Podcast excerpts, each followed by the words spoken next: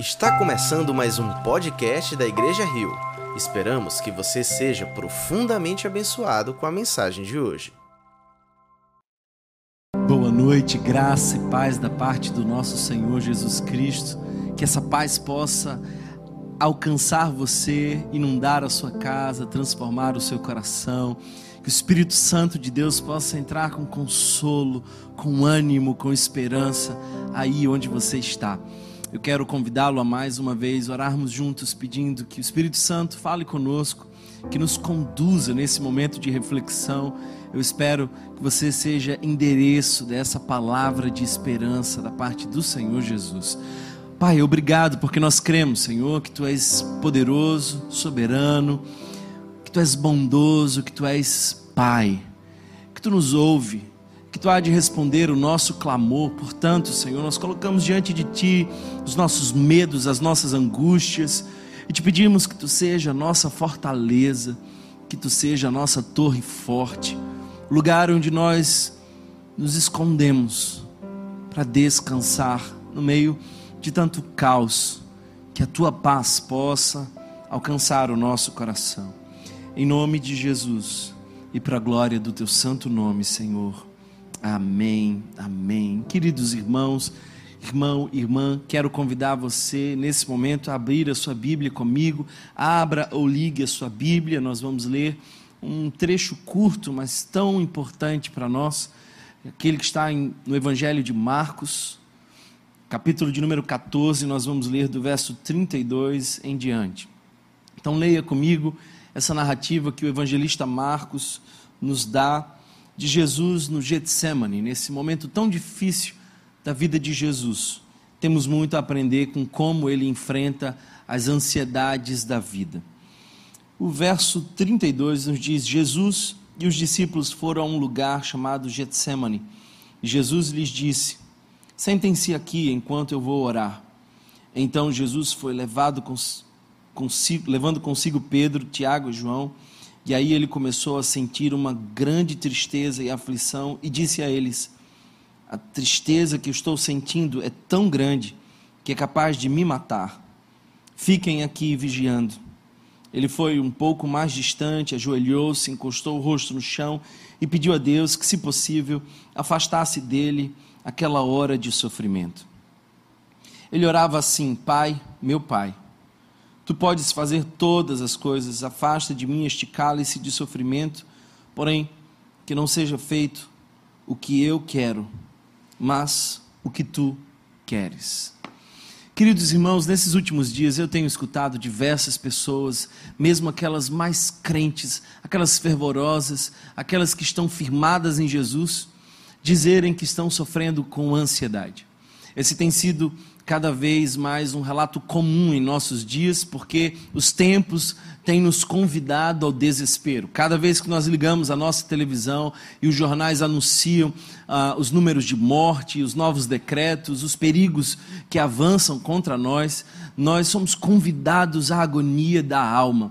E eu sei que mesmo aquelas pessoas que realmente creem em Jesus, mesmo aquelas que realmente conhecem o Evangelho e estão firmadas em Cristo, não estão imunes ao desespero da existência. Eu quero falar com pessoas sinceras que creem em Jesus, mas ainda assim lutam com ansiedade. Talvez essa seja a sua luta, é também a minha luta, e a palavra de Deus tem algo especial para o nosso coração. Não sei se você sabe, mas os estudiosos da área da psicologia dizem que nos últimos dois anos, ou pelo menos nesse último ano e meio, nós tivemos um crescimento absurdo de pessoas sofrendo com ansiedade. Os estudiosos previam entre 8 a 10% da população que estava adoecida com ansiedade antes da pandemia. E, infelizmente, queridos irmãos, depois da pandemia, nós já temos quase 30% da população sofrendo com algum sintoma ah, relacionado à ansiedade. Nós precisamos, portanto, conversar sobre esse triste problema que nós enfrentamos. A ansiedade pode se manifestar de diversas formas e eu não tenho tempo para explicar isso, mas certamente você que sofre com ansiedade vai se identificar. Quem sabe de noite você tem acordado no desespero.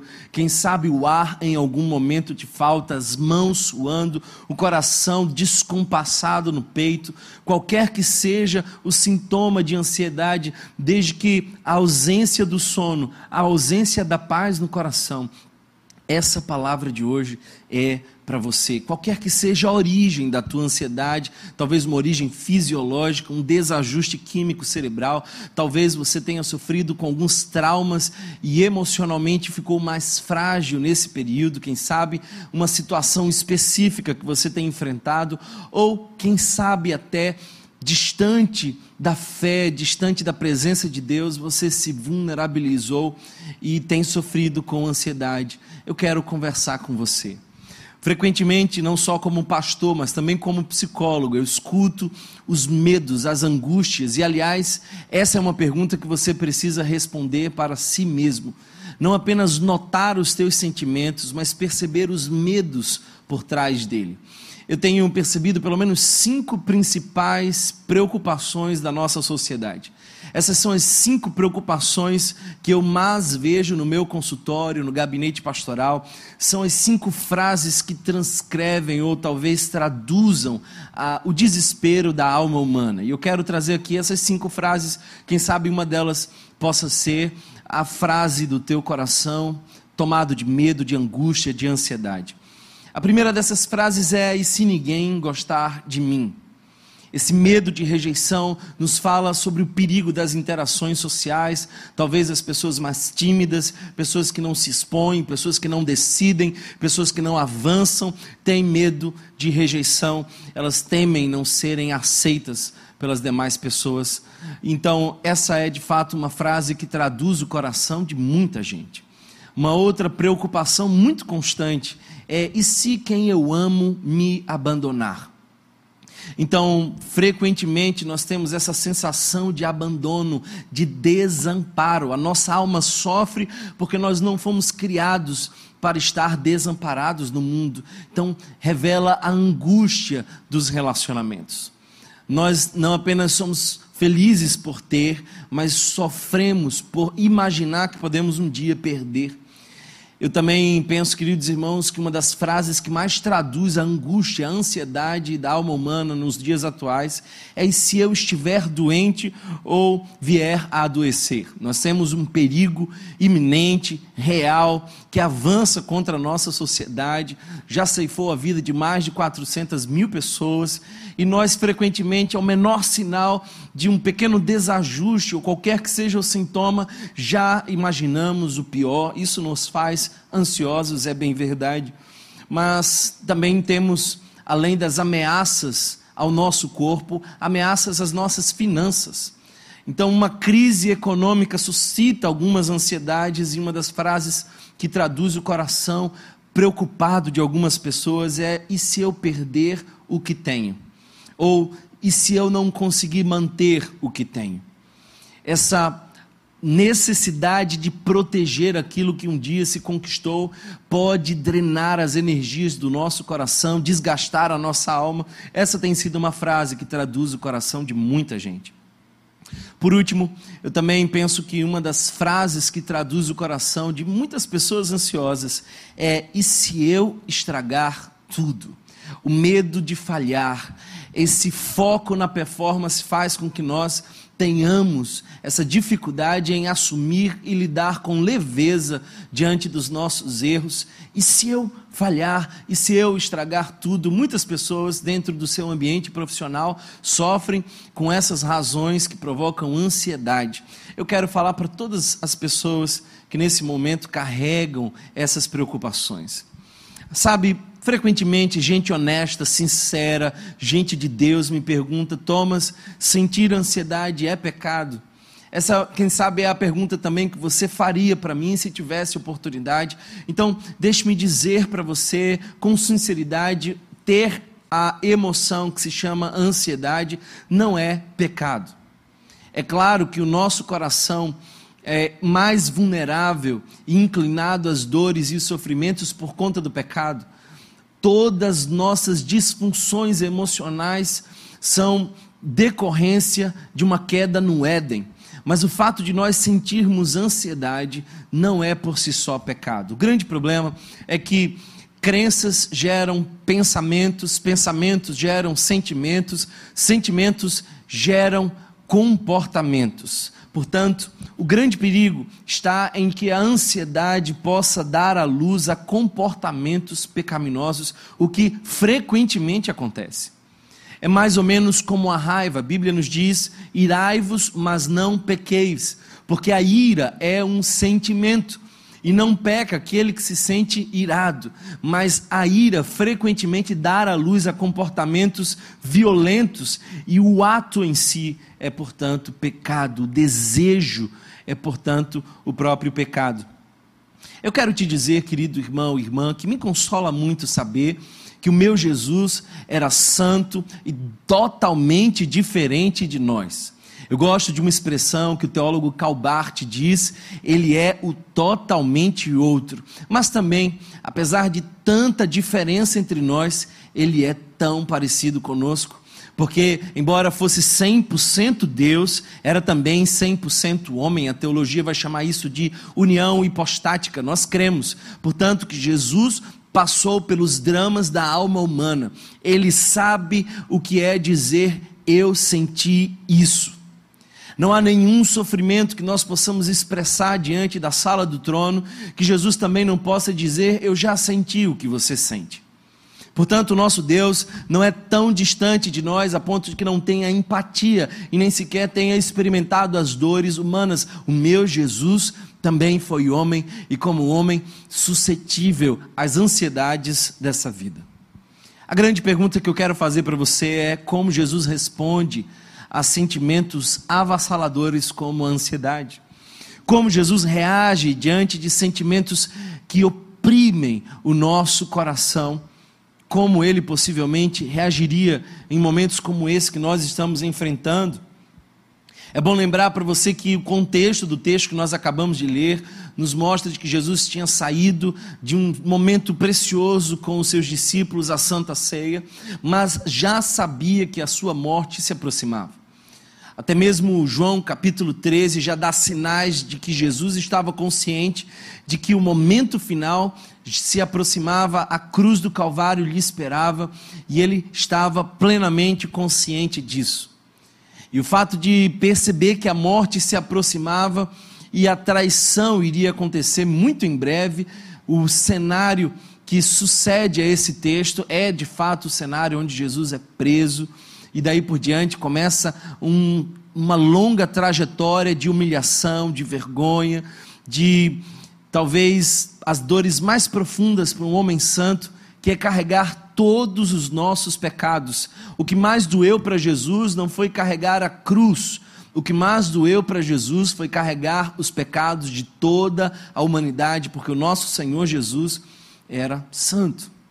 Deus teve em toda a humanidade um só homem sem pecado, mas nunca teve nenhum sem sofrimento. O meu Jesus sofreu e sofreu também psicologicamente, sofreu também com ansiedade. E eu quero dizer para você como nosso Senhor Jesus resolveu as questões de angústia da alma. O texto nos diz que ele estava angustiado até a morte. Eram sentimentos tão profundos e avassaladores que ameaçavam sua própria existência. E se nós formos olhar os outros evangelistas narrando esse mesmo texto, nós vamos perceber que os vasos sanguíneos de sua pele começaram a se romper, tamanha era a pressão emocional que ele passava naquele momento. Como Jesus encara esse momento? Eu quero dizer para você que algo fundamental nesse texto é a fala. Sim, Jesus encara as pressões emocionais utilizando o recurso da fala. O psicanalista Jacques Lacan diz que doenças são palavras não ditas. Quando nós não dizemos aquilo que sentimos, quase sempre nós adoecemos. Estava conversando há um tempo atrás com uma pessoa que disse: Olha, eu peguei todas as minhas emoções e tranquei num quarto escondi a chave, tentei ignorar por um bom tempo qualquer que fosse a emoção que porventura viesse a atrapalhar a minha vida. Mas agora me resta abrir a porta de um quarto, inundado de lágrimas, e resolver a minha própria história. Palavras não ditas muitas vezes nos fazem adoecer, e uma dessas doenças mais comuns é de fato a ansiedade. Como Jesus encara isso? Jesus encara isso falando sobre. Jesus fala sobre os dramas do seu coração.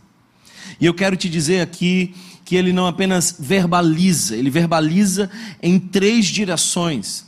Ele fala de três diferentes formas. E eu quero que você olhe para esse texto mais uma vez e perceba como Jesus fala, a quem Jesus fala.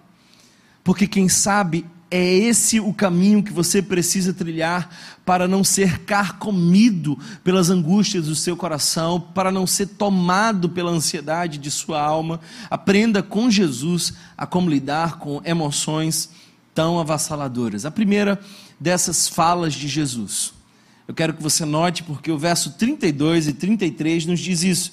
Ele não foi para o Getsemane sozinho, ele chamou os seus discípulos. E se você observar atentamente o verso 33, vai nos mostrar que ele diz aos seus discípulos de sua aflição. Verso 34 ainda destaca: e disse a eles.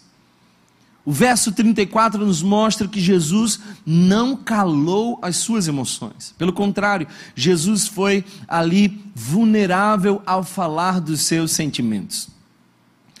Nós, queridos irmãos, precisamos falar com pessoas, precisamos encontrar amigos confiáveis, precisamos abrir a nossa alma para pessoas que nos amam. Eu preciso, de fato, em algum momento da nossa história, abrir o meu coração para vocês e vocês para nós. Nós precisamos ter essa relação onde nós não mentimos as nossas dores. Há uma canção antiga e muito bonita, por sinal, que diz: Vai mentindo a tua dor e ao notar que tu sorriu, todo mundo irá supor que és feliz. Essa não é definitivamente a proposta do Evangelho. A proposta do Evangelho não é sorrir quando a dor te torturar, mas falar de suas angústias mais profundas. Jesus não apenas convida os seus discípulos a estarem com Ele, o que já seria para nós uma grande lição, porque Jesus não passa pelo sofrimento sozinho, ele convida outras pessoas para estarem com ele naquelas cenas dolorosas. Mas não apenas a companhia, mas a confissão é algo importante de como Jesus enfrenta as dores da alma. Sabe, queridos irmãos, eu vejo aqui o valor da relação para quem está passando pelas angústias do coração nós inevitavelmente vamos passar por cenários de dores. Mas a diferença é de se nós teremos alguém conosco. A diferença é se nós poderemos compartilhar a nossa angústia com alguém. Me chama a atenção o fato de que Jesus aqui foi demasiadamente honesto. Quem sabe eu e você, no lugar de Jesus, não diríamos para todo mundo, afinal de contas, ele era o Filho de Deus, ele era o Messias, ele tinha feito muitos milagres, ele era admirado pelo seu poder e agora ele põe de lado a aparência de poder, abre o seu coração de vulnerabilidade e pede ajuda em oração. O que me faz perceber que nós crentes, crentes de maneira geral, são de fato muito religiosos para assumir a postura honesta de Jesus. Nós frequentemente encontramos nesses ambientes religiosos as máscaras mentirosas. Como vai você? Estou bem, glória a Deus, aleluia, estou firme o Senhor. Quando na verdade a alma está em prantos. Ah, queridos irmãos, como seria diferente se nessa igreja nós assumíssemos o fato de que podemos ser honestos acerca dos dramas de nossa alma? Quantas pessoas, admiradas por muitas, não têm coragem de dizer do seu coração: O meu Jesus era tão corajoso e honesto que é capaz de dizer para os seus discípulos: A minha alma está angustiada até a morte. Eu arriscaria dizer que uma das razões pelas quais as pessoas estão adoecendo em nossos dias é porque elas estão carentes da comunidade. A igreja, se vivenciada de maneira pura, simples, honesta, sincera, seria com toda certeza uma comunidade terapêutica. Nós teríamos uma demanda infinitamente menor de fala, porque seríamos escutados uns pelos outros e curados uns pelos outros. Eu acredito na igreja. Meu Jesus me ensina, portanto, a ser honesto, a ser sincero, a se vulnerabilizar. Enquanto a, a nossa sociedade, de maneira geral, em, dá ênfase maior na performance. Enquanto nós estamos preocupados em fazer mais, em produzir mais, em mentir as nossas emoções, o meu Jesus diz: Eu estou angustiado. Há em meu peito uma dor tão profunda que me leva a pensar que eu posso morrer por ela. Isso me parece tão similar, tão semelhante à angústia de algumas pessoas tomadas pelo pânico, que sentem que a morte se aproxima, embora eu não consiga explicar aquela cena.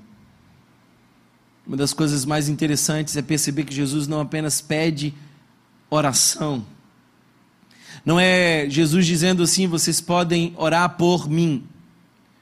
Eu percebo aqui uma atitude de Jesus de proximidade, é mais do que isso. Jesus não está dizendo orem por mim, Jesus está dizendo orem comigo.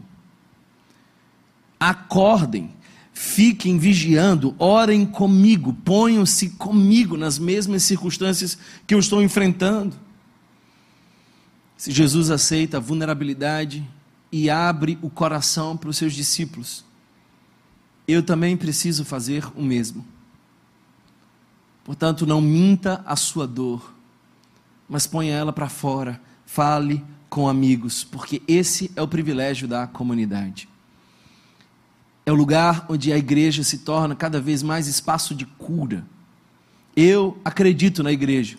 E eu acredito que nós viveremos de fato a intensidade e a verdade da igreja se nós tivermos coragem de abrir o nosso coração e dizer: não vai nada bem não vai nada bem. Será que você consegue encontrar amigos, pessoas que se interessam por você, pessoas que escutam você? Talvez você me escutando diga: Ah, Thomas, infelizmente eu não tenho ninguém que possa me escutar. Eu preciso te falar, querido irmão, que muito provavelmente o problema não é das pessoas, mas de você mesmo.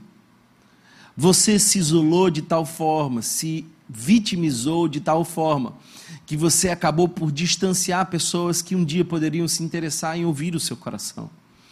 Você que não tem com quem compartilhar as angústias de sua alma, provavelmente mentiu a sua dor por tanto tempo que as pessoas passaram a acreditar que você não era passível de tantas angústias como tantas outras pessoas passam. Jesus fala. E a primeira direção dessa fala é aos amigos eu quero te dizer que é a relação que cura. A comunidade de Jesus é, portanto, esse espaço terapêutico onde as relações podem curar. A segunda direção da fala de Jesus não é apenas falar aos amigos, mas ele também fala ao Pai. Ele falou com os amigos, mas ele também falou ao Pai. Ele falou com o seu Abba Pai. E a versão que eu li há pouco não apenas põe a palavra pai uma vez, mas dá uma ênfase ainda maior nessa palavra quando diz no verso 36: Pai, meu Pai. Há aqui uma expressão de conexão profunda. Não é só Pai, é o meu Pai. Jesus não apenas partilha com a comunidade, com seus amigos, as suas dores, ele não apenas entende que a relação é terapêutica, mas ele também entende que a oração é curadora. Sabe, queridos irmãos, a ansiedade não é o seu problema. Talvez você pense que o seu grande problema é a ansiedade, deixe-me corrigir o seu pensamento e dizer que a ansiedade não é o seu problema, é o sinal de que há um grande problema. Da mesma forma como alguém não pode pensar que a luz vermelha no painel de um carro é o problema em si, mas apenas um sinal que revela um outro problema maior, a ansiedade no nosso coração é um grande sinal de que há um outro problema em curso. E é nesses momentos que você precisa se achegar ainda mais intimamente a presença de Deus. É nesse momento que você precisa descobrir ainda mais profundamente a paternidade de Deus. Sabe, muitas vezes a ansiedade é apenas a face de um coração que se sente órfão de Deus. Em outras palavras, pode ser o sinal de alguém que não conhece profundamente a paternidade de Deus e confia na sua provisão, na sua proteção e no seu perdão. Aliás, esses são os três pedidos que Jesus faz na oração que ele ensina aos discípulos: perdão, proteção e provisão. Talvez por isso, Filipenses capítulo 4, verso 6 em diante, diz: Olha, não fiquem ansiosos com coisa alguma. Não há razão, e Paulo parece ser muito enfático ao dizer: não há razão para a ansiedade, qualquer que seja a demanda, coisa alguma pode lhe fazer estar ansioso. Mas, e aí ele faz um belíssimo trocadilho que já substitui o nada que justifica a ansiedade para o tudo que nós colocamos em oração. Antes, em tudo, com orações e súplicas, com ações de graças, apresentamos, e essa é a orientação de Paulo: apresentem os seus pedidos a Deus. E é lindo perceber como o texto continua, porque diz: E a paz de Deus, que excede todo entendimento, guardará os seus corações e mentes. E essa palavra no grego, guardará, não é apenas alguém que fica vigiando, mas é o sinal de que ali se fez guarda. Ou seja, imagina que os anjos agora acampam ao redor de sua mente, evitando que os pensamentos venham. Ah, queridos irmãos, como nós precisamos entender isso. Se algo é grande demais para te preocupar, é significativo demais para você colocar em oração. Se te preocupa, ore. É interessante porque Jesus não apenas fala com os seus discípulos e abre o coração com eles, mas ele também se afasta, e esse movimento é precioso. Ele se afasta, ele dobra os joelhos, ele tem o seu tempo reservado para falar com o seu Pai. Relação e oração são de fato caminhos para curar a nossa alma. A oração de Jesus foi honesta. E eu fico impressionado como Jesus não apenas disse para os seus discípulos o que estava sentindo, mas ele também diz para o seu pai o que ele queria. Pai, se possível, afasta de mim esse cálice. Ele não é essa figura religiosa e robótica que faz as orações decoradas, ele é alguém sincero dizendo ao pai o que ele espera, o que ele deseja. Eu fui procurado algumas semanas atrás por um jovem que estava diante do leito da morte de sua mãe e ele dizia: Olha, eu devo orar por cura, ou devo pedir que o Senhor a leve. Estou, ao pedir por um milagre, resistindo à vontade de Deus. E eu disse: Olha, meu irmão, eu aprendo com Jesus a colocar o meu coração diante de Deus honestamente. Se Ele não quiser atender, nós nos submetemos à soberania dele, mas ponha diante de Deus um coração honesto, sincero, que ora, que clama. Eu vou dizer algo aqui, eu espero que você me entenda: Deus não tem crises com pessoas que oram de maneira revoltada. Você já teve algum momento como esse?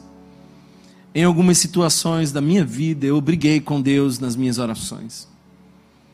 E eu não penso que Deus ficou magoado, chateado, incomodado. Eu penso que Deus entendeu as angústias do meu coração e desconsiderou e perdoou a fragilidade da minha humanidade. Parece que Deus não se incomoda com orações sinceras, mesmo que colocadas de maneira equivocada. E se você duvida disso, olhe para os salmos porque algumas coisas que os salmos põem em oração a Deus, eu não teria coragem de orar. Alguns dos salmos chegam a dizer: Deus, esmague a cabeça dos filhos dos meus inimigos na pedra. Eu não teria coragem de fazer uma oração como essa. Mas a beleza dos salmos não está na sua ortodoxia. A beleza dos salmos está na sua sinceridade. O meu Jesus é sincero com o Pai e ele diz: se possível, afasta de mim esse cálice. Deus não tem problema com a nossa sinceridade, Deus tem problema com a nossa hipocrisia. Note o quanto Jesus estava confrontando os fariseus. Jesus tem problema com a nossa hipocrisia. Portanto, fale com amigos. Isso pode fazer você trilhar um caminho de cura. Mas não esqueça, como Pedro diz, lançando sobre ele toda a vossa ansiedade, porque ele tem cuidado de vós. Thomas, como é que nós podemos lançar sobre Deus toda a nossa ansiedade? Oração. Oração. É na via da oração que nós encontramos paz e descanso para nossa alma. Mas eu quero caminhar para o final e te dizer a terceira via da fala de Jesus. Ele fala com os seus amigos, ele fala com o Pai, mas ele também fala a si mesmo, ele fala com o seu coração. Se falar aos seus amigos faz ele perceber a comunidade que cura, se falar ao Pai faz ele perceber que o caminho da oração é o caminho da paz. Quando fala a si mesmo, ele se conscientiza do Evangelho.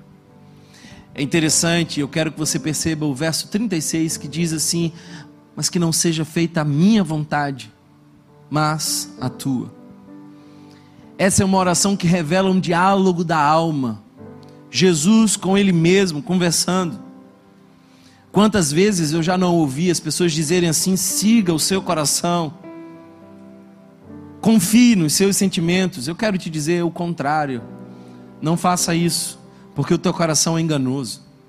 Eu sei que eu estou pregando para algumas pessoas que ouvem vozes, e todos nós ouvimos, são pensamentos em voz alta dentro de nós mesmos, são frases que às vezes tem o poder de determinar como nós reagimos. Eu sei que a comunicação interna de algumas pessoas é terrível. Eu sei que algumas pessoas escutam todo o tempo: você não pode, você não vai conseguir, você não é capaz, ninguém ama você, olha de onde você veio, você não pode sonhar. São frases que machucam e adoecem a alma. Mas eu vim aqui te dizer, querido irmão, irmã, que o seu sentimento é real, mas não verdadeiro. É real os teus sentimentos, mas nem sempre eles apontam para um caminho de verdade. Você, portanto, precisa conversar com os teus sentimentos. Isso é o que os salmistas fazem.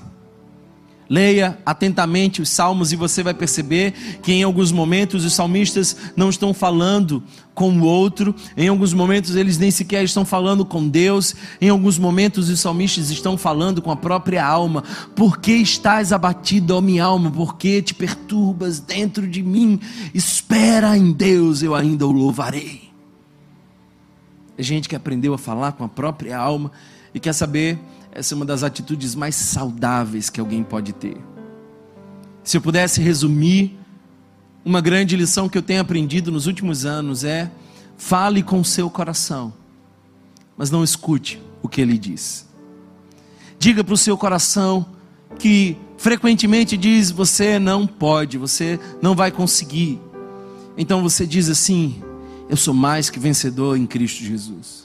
E quando o seu coração diz para você que você não é amado e que será abandonado, você lembra para o seu coração: digo a mim mesmo, diz Jeremias. Fala para o teu coração que a maior declaração de amor da história já foi dada na cruz do Calvário.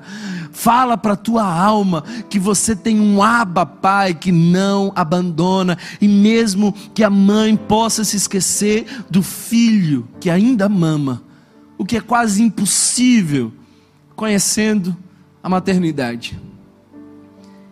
A Bíblia nos garante que Deus não há de nos abandonar. Sabe, queridos irmãos, se Jesus fizesse o que a sua vontade queria, eu estaria hoje no inferno. Eu vou repetir isso. Se Jesus se rendesse à sua própria vontade, se ele não submetesse à vontade de Deus, nós estaríamos condenados à morte eterna. Mas ele ele abdica de sua vontade. Ele silencia os seus sentimentos e diz para o seu coração de que Deus é soberano, de que os planos de Deus são eternos e perfeitos. E é isso que você precisa lembrar ao seu próprio coração.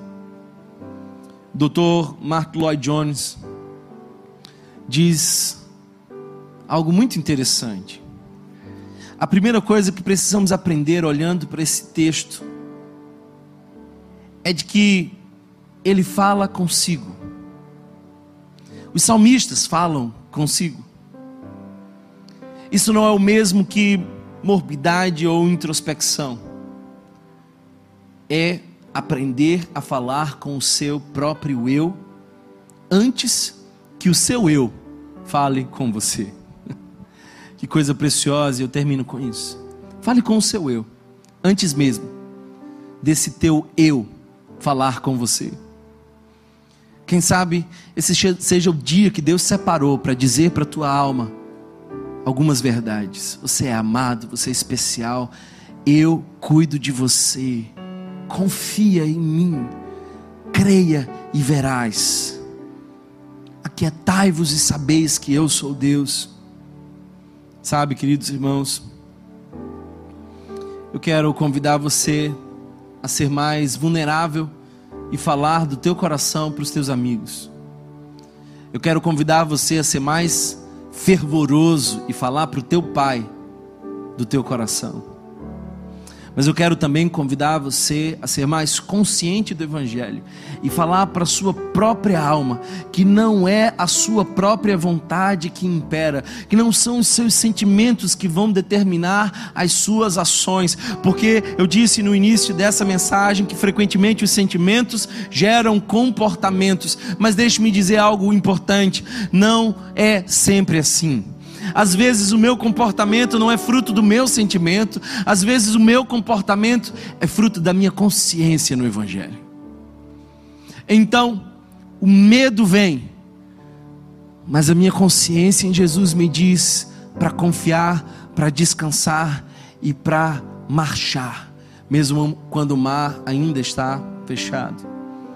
Se você, assim como eu, crê em Jesus, confia, na Sua palavra e ainda assim luta com emoções como a ansiedade. Eu desafio você a ser honesto, vulnerável e a falar com algumas pessoas de sua confiança. Eu desafio você a ferver em oração diante da sala do trono onde mora o seu Abba Pai. E eu também te desafio a falar consigo mesmo e a dizer para sua alma: Espera em Deus. Espera em Deus. Por que te abates, ó minha alma? Espera em Deus. Plante no profundo do seu coração as convicções que vão mudar as tuas emoções. Jesus, que essa palavra alcance o coração de muitas pessoas ansiosas, angustiadas, que agora me ouvem. E eu te peço, Pai, que tu traga paz de que essas pessoas entendam que é uma comunidade de Jesus, que não valoriza os perfeitos, que entende que todos nós estamos em processo, que somos todos carentes dos cuidados uns dos outros, que sejamos mais vulneráveis a ponto de chorar como Jesus chorou, porque o meu Jesus chorou, eu posso chorar mas também, Senhor, que eu possa entrar na sala da oração e colocar ali a minha alma angustiada, e também fazer os meus pedidos mais sinceros, expor a minha alma honesta diante de Deus. Mas por último, que eu possa falar com o meu coração e dizer para Ele: te falta confiar, te falta descansar que essa palavra alcance o seu coração, em nome de Jesus. Se você foi abençoado por essa mensagem, eu quero desafiar você, como uma atitude de cuidado, a postar nas suas redes sociais, a compartilhar com seus amigos, a quem sabe indicar para alguém que está nesse momento enfrentando ansiedade. Se isso foi útil ao seu coração e se essa mensagem encontrou endereço em você, também pode ser abençoadora para alguém que você ama. Portanto, compartilhe e que essa mensagem possa gerar frutos a 100 por um. Que o amor de Deus, o nosso eterno e bondoso Pai, que a graça revelada no nosso Senhor e Salvador Jesus Cristo, que a comunhão e as consolações do Divino Espírito Santo sejam sobre todos nós, hoje e para todos sempre. E a igreja do Senhor, mesmo virtualmente, diz amém, amém. Deus abençoe você, fique na paz de Jesus. Se você foi abençoado por essa mensagem, compartilhe com alguém, para que de pessoa em pessoa alcancemos a cidade inteira.